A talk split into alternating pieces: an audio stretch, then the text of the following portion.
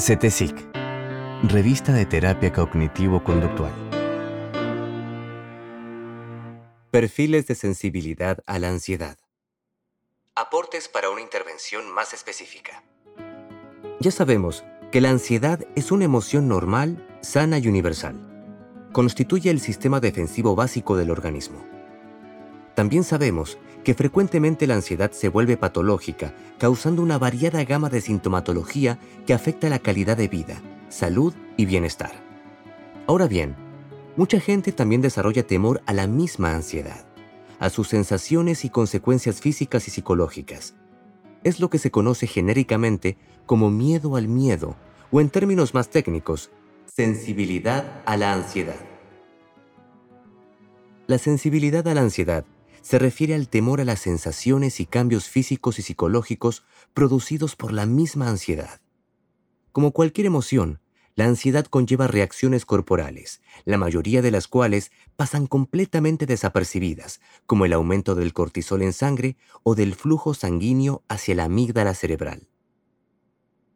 Algunas pocas resultan evidentes como el incremento de la frecuencia cardíaca o la tensión muscular. Finalmente, hay reacciones que se captan solo a partir del entrenamiento, el cual algunas personas llevan a cabo sin saberlo. En efecto, quienes padecen miedo a las sensaciones corporales pasan tiempo automonitoreándose, vigilando su propio cuerpo, de modo tal que terminan por volverse expertos en la detección de señales sutiles que la mayoría de los individuos jamás notan. Un ejemplo común es la dilatación pupilar normal que se produce con la ansiedad, la cual no suele ser capturada conscientemente más que por algunas pocas personas, quienes lo refieren como que las cosas se ponen raras. La sensibilidad a la ansiedad implica entonces responder con miedo a las sensaciones de la ansiedad.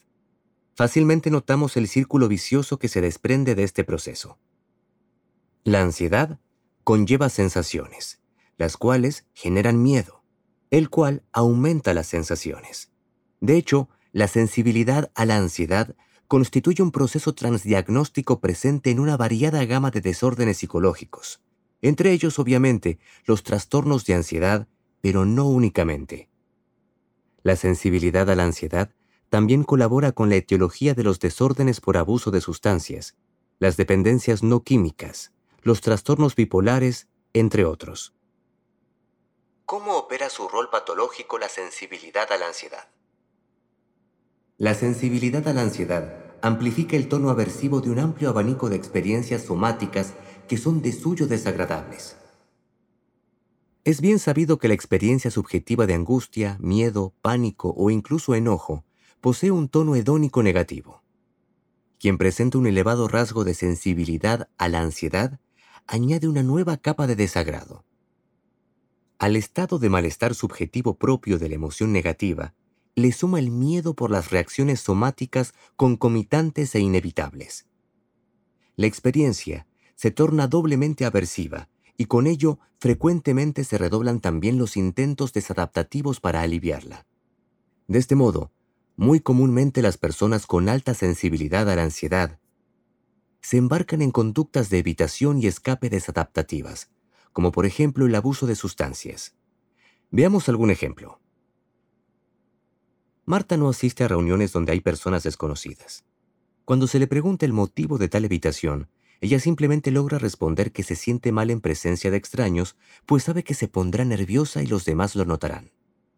Afirma, Me siento mal, tengo un malestar difícil de explicar, me da una cosa en la panza, se me cierra la garganta, Parece que tiemblo, pero no tiemblo.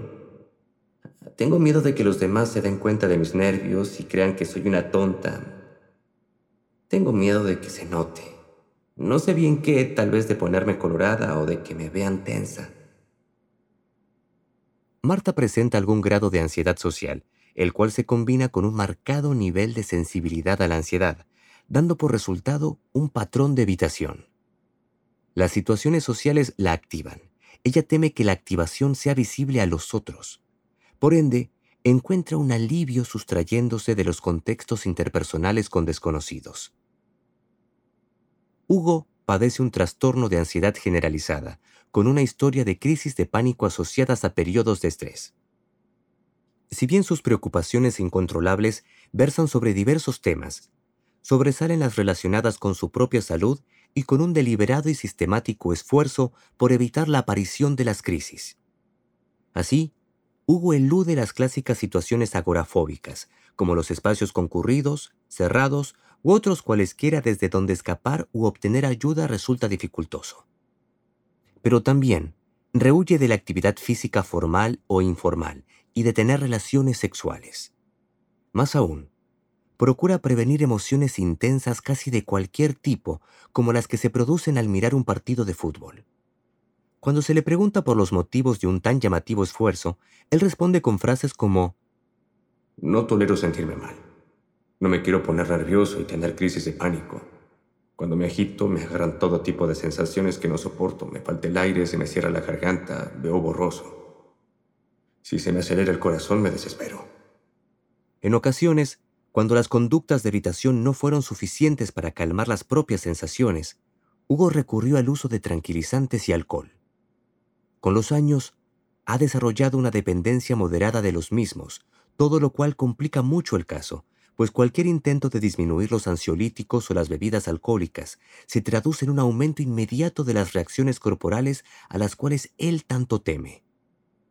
Su cuadro de ansiedad generalizada comórbido con pánico ha devenido en una dependencia de sustancias debida en gran medida a su elevada sensibilidad a la ansiedad.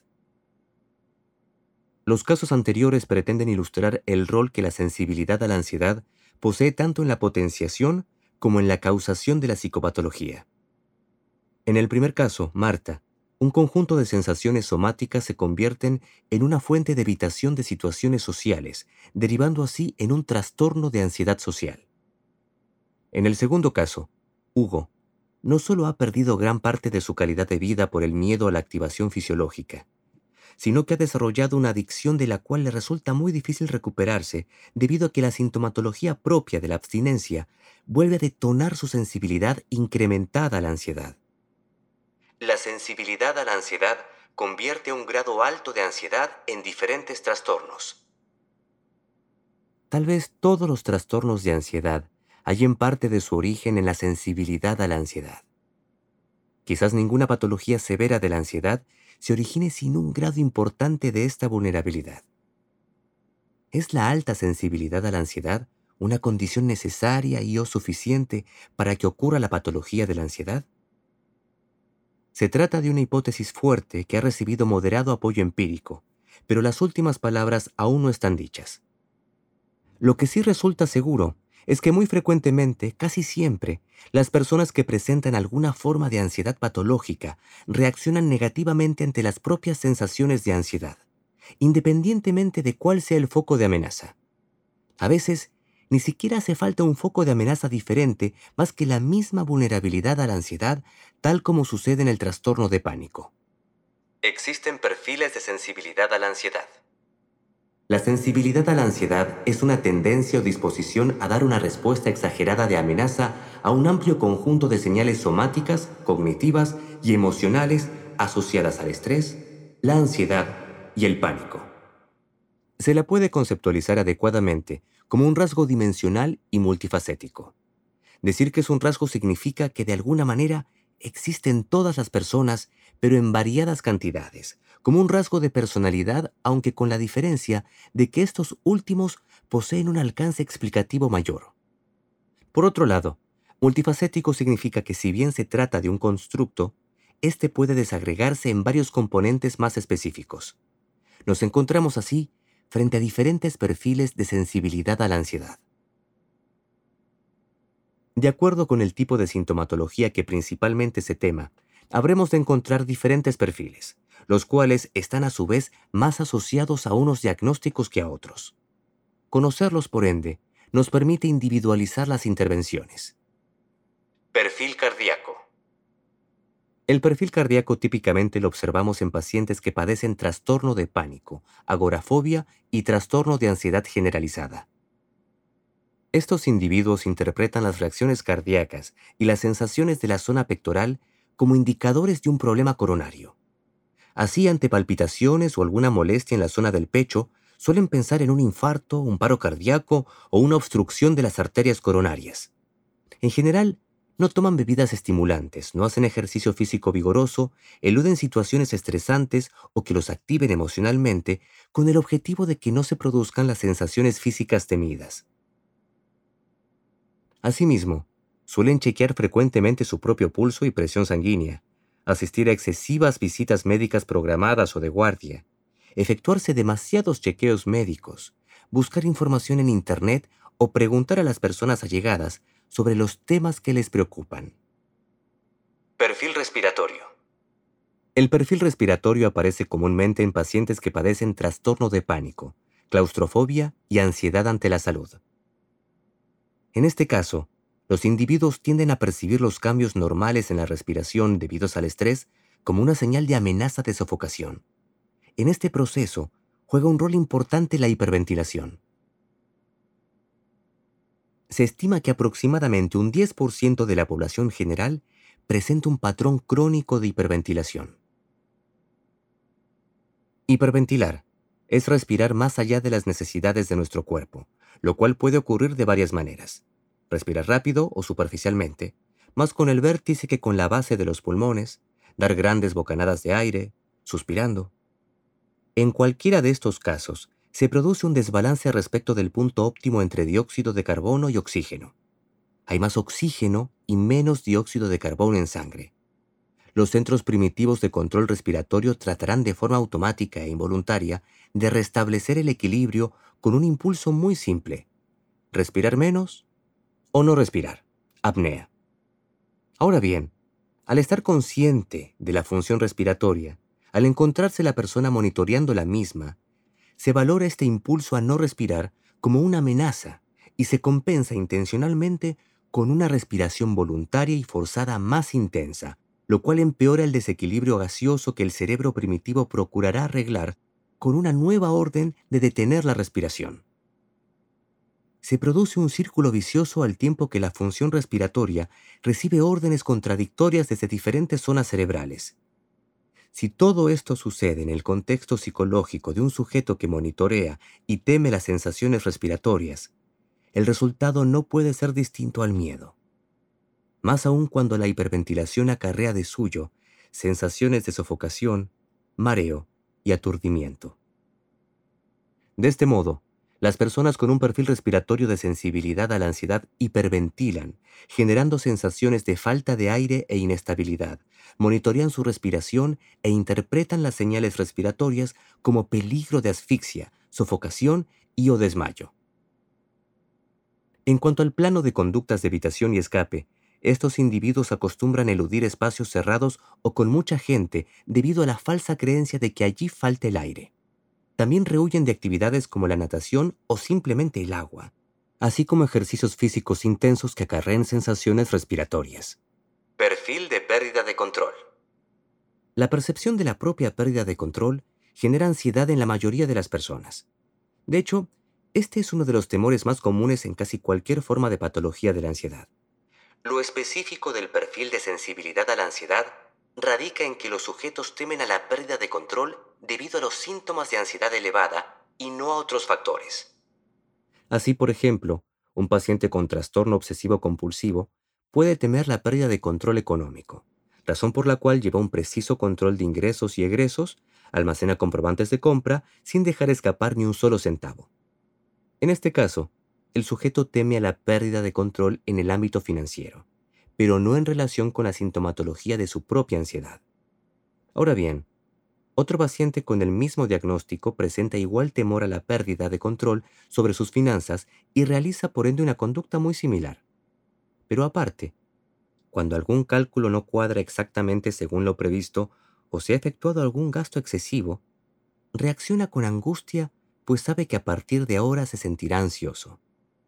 Afirma, a partir de este momento yo sé que voy a vivir preocupado porque no voy a poder dejar de preocuparme y de pensar mil veces cómo es posible que no dan las cuentas. No puedo dejar de pensarlo. A veces siento que me vuelvo loco para tratar de no pensar en que me estoy sintiendo angustiado y no sé cómo pararlo. En este segundo caso, la persona presenta un conjunto de metacogniciones que se encuentran orientadas al control del propio pensamiento perturbador, pues lo que más la angustia es el descontrol de su propio pensamiento. En este caso, observamos el perfil de sensibilidad a la ansiedad por pérdida de control. El perfil de sensibilidad por pérdida de control se observa comúnmente en pacientes que tienen trastorno de pánico, trastorno obsesivo compulsivo, ansiedad ante la salud, particularmente salud mental, y ansiedad social. A su vez, este perfil adquiere diversas presentaciones, digamos como subperfiles. Pérdida de control de propio comportamiento, como por ejemplo el temor a saltar por un balcón o insultar a otras personas. Pérdida de control de funciones fisiológicas, como el miedo a orinarse, defecarse o tener una erección en un lugar inadecuado. Pérdida de control mental y perceptual, como el temor a volverse loco, amnésico, maníaco o a alucinar. De acuerdo con el subtipo, las personas efectuarán diferentes conductas de evitación y escape. Así, por ejemplo, las que padecen temor a la pérdida de control del propio comportamiento procuran permanecer en los lugares supuestamente seguros. En el ejemplo mencionado arriba, ello sería lejos de balcones o permaneciendo callado en situaciones donde hay desconocidos. Si se tiene temor a la pérdida de funciones fisiológicas, las personas procuran hallarse cerca de sus casas o asistir a lugares donde un baño resulte fácilmente accesible. Tal vez el caso más complejo y representativo de este perfil sea el del temor a la pérdida de control mental y perceptual, pues constituye una de las claves de la psicopatología del TOC subtipo atormentado. Generalmente, quienes padecen este problema viven un teatro mental tan inaudito como aterrador, a veces sin mover un dedo efectúan esfuerzos mentales enormes para controlar supuestos pensamientos inmorales, dañinos o simplemente perturbadores. Dado que los esfuerzos nunca son efectivos y en realidad terminan por atraer más las ideas que se quiere ahuyentar, se ven igualmente expuestos a la angustia, lo cual los lleva a redoblar la batalla en un ciclo sin fin. El pensamiento termina por teñirse de un manto permanente de ensimismamiento y confusión, que paradójicamente se asemeja mucho al estado de falta de control mental que tan fervientemente se desea evitar. Pérdida de control social. La característica central de este perfil es el temor a que la experiencia de ansiedad conduzca a ser negativamente juzgado por los demás. De este modo, los sujetos temen por las manifestaciones fisiológicas visibles de la ansiedad, como por ejemplo temblar, ponerse colorados, sudar así como también por las posibles consecuencias psicológicas, como mostrarse inquietos, distraídos o con una actitud tensa de la cual los demás puedan percatarse. Como es de esperar, este perfil resulta muy frecuente en personas que padecen alguna forma de ansiedad social. Las conductas de evitación y escape varían de acuerdo con el grado de miedo y el sentimiento subjetivo de control sobre las supuestas manifestaciones visibles. Así, en un grado extremo, los individuos pueden simplemente rehuir de casi cualquier encuentro social, aunque más habitualmente encontramos personas que se exponen a los otros, pero efectuando maniobras para disimular algunas de sus reacciones. En estos casos, usan ropa abrigada un día de calor, pues de ese modo creen que si transpiran o se ponen colorados, los demás lo van a atribuir al abrigo y no a su ansiedad. Tosen o simulan una disfonía para que si les tiembla la voz al hablar, los otros no lo adjudiquen a su miedo. De manera privada, suelen practicar lo que van a decir, como si estuvieran ensayando un libreto. Salvo que se trate de presentaciones formales como una clase, se ha demostrado que esta práctica excesiva de lo que se va a decir en público conduce más a un deterioro que a una mejoría en el desempeño. Los cuatro perfiles aquí discutidos no son mutuamente excluyentes. En efecto, frecuentemente la misma persona presenta más de una de estas vulnerabilidades. Sin pretender establecer una regla general, se puede afirmar que el trastorno de pánico y los desórdenes de ansiedad ante la salud suelen combinar varios perfiles de sensibilidad.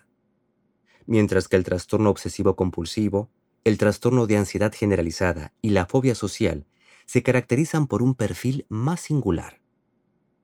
Sea cual fuera el caso, el valor de conocer el constructo sensibilidad a la ansiedad y sus perfiles radica justamente en el aumento de la precisión en la formulación ideográfica del caso. De este modo, Sea uno o varios los perfiles de vulnerabilidad presentados, habremos de evaluarlos para una mejor adecuación de la intervención clínica. ¿Cuál es la utilidad de conocer los perfiles de sensibilidad a la ansiedad? En terapia cognitivo-conductual, nos orientamos al cambio de conductas disfuncionales y problemáticas siempre. Esta es la esencia del modelo.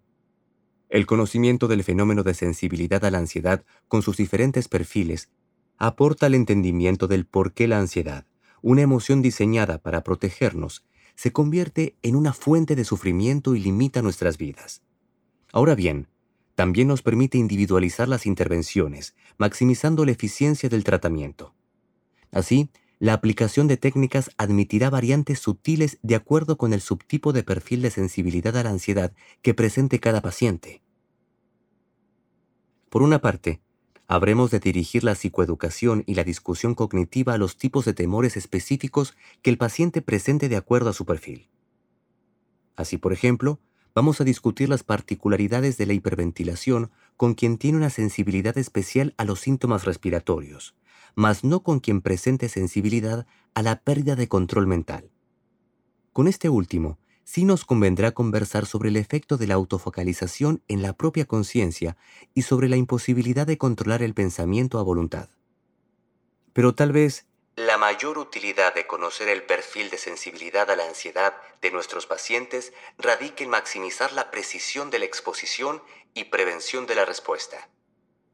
Dicho sea de paso, esta sigue siendo la técnica más efectiva en el tratamiento de cualquier forma de ansiedad patológica. En cuanto al tema que nos ocupa, la forma que típicamente aplicamos se denomina exposición interoceptiva. La exposición interoceptiva consiste en que el paciente tome contacto de forma intensiva con las propias sensaciones corporales que teme, sin efectuar conductas de reaseguro ni otro comportamiento de evitación y escape. En la práctica, se efectúan diferentes maniobras y actividades para provocar expresamente las sensaciones temidas, comúnmente primero en el consultorio, y luego el paciente lo hace entre sesiones. De acuerdo con cada perfil de sensibilidad a la ansiedad, algunos ejercicios de exposición interoceptiva serán más adecuados que otros. Para el perfil de sensibilidad cardíaco, resultará indicado hacer ejercicio físico intenso y repentino, como subir una escalera rápidamente, tomar estimulantes, como café, concentrarse en las propias sensaciones cardíacas, ubicarse uno mismo a propósito en una situación estresante. Para el perfil de sensibilidad respiratorio, se sugiere un ejercicio voluntario de dos o tres minutos de hiperventilación intensa. Respirar progresivamente más lento o por un sorbete hasta sentir la necesidad de aire. Contener la respiración. Para el perfil de sensibilidad a la pérdida de control, se aconseja el quedarse parado con los ojos cerrados concentrado en el propio equilibrio, mirar fijamente un punto, mirar fijamente una luz, marearse, caminar errante por algún lugar de la ciudad que no se conoce bien. Para el perfil de sensibilidad social, resulta útil fingir en público un ataque de pánico, improvisar un discurso sobre un tema que no se conoce, voluntaria y premeditadamente dar una respuesta errónea a una pregunta en público, tartamudear o fingir que se entrecorta la voz. Cualquiera de las actividades mencionadas recientemente debe implementarse en un entorno clínico adecuado, con la previa psicoeducación y planificación, como en cualquier aplicación de la terapia de exposición. Múltiples factores colaboran en la patología de la ansiedad. Algunos de ellos poseen amplio poder explicativo, como el neuroticismo o la evitación experiencial.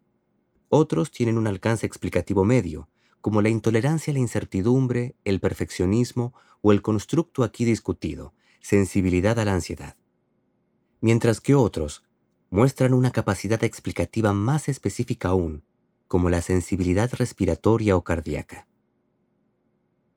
Los constructos con alto poder explicativo nos ayudan en la construcción de teorías generales acerca del origen de la psicopatología, mientras que las variables explicativas más específicas nos brindan un mejor entendimiento de la idiosincrasia del caso, permitiendo de este modo ajustar con más precisión la intervención clínica.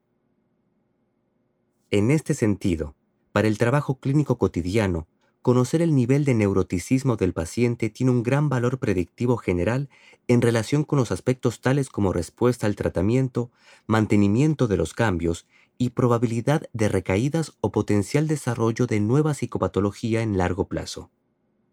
No obstante, nos resulta de escasa utilidad para guiar la intervención específica. Opuestamente, el conocimiento de una característica tan puntual como el tipo de perfil de sensibilidad a la ansiedad del paciente ofrece escaso poder predictivo a largo plazo, pero sí nos da pistas concretas acerca de qué tipo de intervención efectuar en el periodo actual. En el contexto clínico de la terapia cognitivo-conductual, un modelo pragmático y aplicado, ello se revela como una herramienta con gran valor. Esperamos que te hayan gustado estos conceptos. Si quieres más información, ingresa a cetesic.com.ar.